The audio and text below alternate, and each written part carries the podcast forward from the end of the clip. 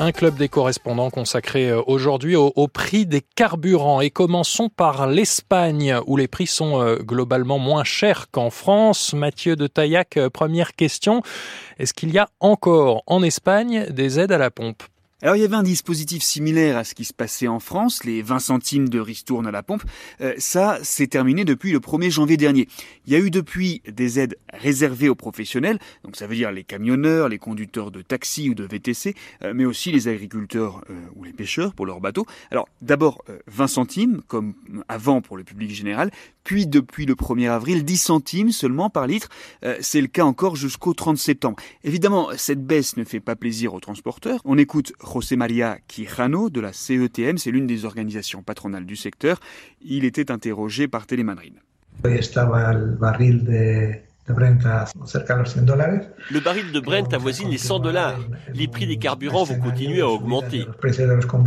Dans ce contexte, nous demandons qu'au vu de la situation et de l'évolution des prix, on revienne au niveau des quantités initiales des subventions et qu'elles soient maintenues. Le gouvernement n'est pas sur cette ligne. Le 1er octobre, euh, dimanche prochain, donc cela redescend encore une autre marche.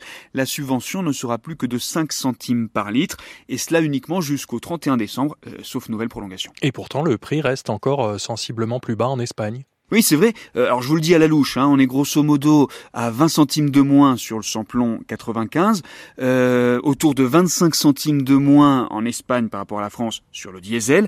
Donc sur un plein de 50 litres, évidemment, ça peut faire une différence de 10 euros ou davantage. Ça explique euh, que les stations-service espagnoles attirent beaucoup de monde dans les Pyrénées parce que les Français qui vivent près de la frontière sont bien conscients de l'économie à réaliser. Accessoirement, c'est aussi le cas à la frontière avec le Portugal où les prix ressemblent aux prix français. L'explication la différence, c'est évidemment les impôts. Les États membres de l'Union européenne, vous le savez, ont une marge pour fixer euh, les taux des impôts appliqués au carburant. Et l'Espagne est plutôt dans la partie basse de la fourchette. Les prélèvements obligatoires représentent en Espagne autour de 40% euh, du prix d'un litre de carburant.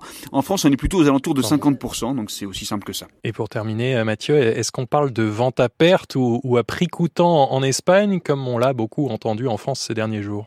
Non, ça c'est pas un débat en Espagne. Euh, ce qu'on a vu se multiplier en revanche, ce sont les marques de stations-service low cost. Elles sont euh, toutes en libre service et en auto-paiement. Elles ne proposent que deux types de carburant, un sans plomb et un diesel, les moins chers bien sûr de leur catégorie. Et puis se multiplient aussi en Espagne les opérations euh, de promotion des marques traditionnelles, à condition de montrer patte blanche à ces entreprises. Ici, il faut prendre une carte de fidélité, là télécharger une application du distributeur, ou encore payer avec un moyen de paiement spécifique proposé par le pompiste. Ce sont euh, là aussi des remises d'entre 5 et 10 centimes qui rapprochent le prix grosso modo des stations-service low cost. Merci Mathieu de Taillac pour euh, cette situation espagnole. Un autre de nos voisins maintenant, nous filons à, Berlin, en Allemagne. Nathalie Versieux, euh, eh bien le, le prix des carburants augmente également. Oui, la tendance est aussi à la hausse avec plus 14 centimes en moyenne en 4 semaines, mais cette hausse reste un peu moins élevée qu'en France jusqu'à présent. Il faut compter 1,80€ pour un litre de diesel, 1,86€ pour l'essence. Cette nouvelle envolée après le pic de 2022 est liée à la politique restrictive des pays producteurs de pétrole, notamment la Russie et l'Arabie saoudite, mais elle ne fait pas encore débat en Allemagne. Et contrairement à l'an passé, gouvernement d'Olaf Scholz n'envisage pour l'instant aucune nouvelle intervention pour encadrer le prix à la pompe. Et l'an dernier, en 2022, le, prix des carburants en Allemagne avait frôlé 2,50 euros le litre. Oui, la hausse était telle qu'elle avait obligé Berlin à réagir avec une baisse de la taxe sur les carburants, 30 centimes de moins pour le litre de diesel, 14 centimes pour l'essence.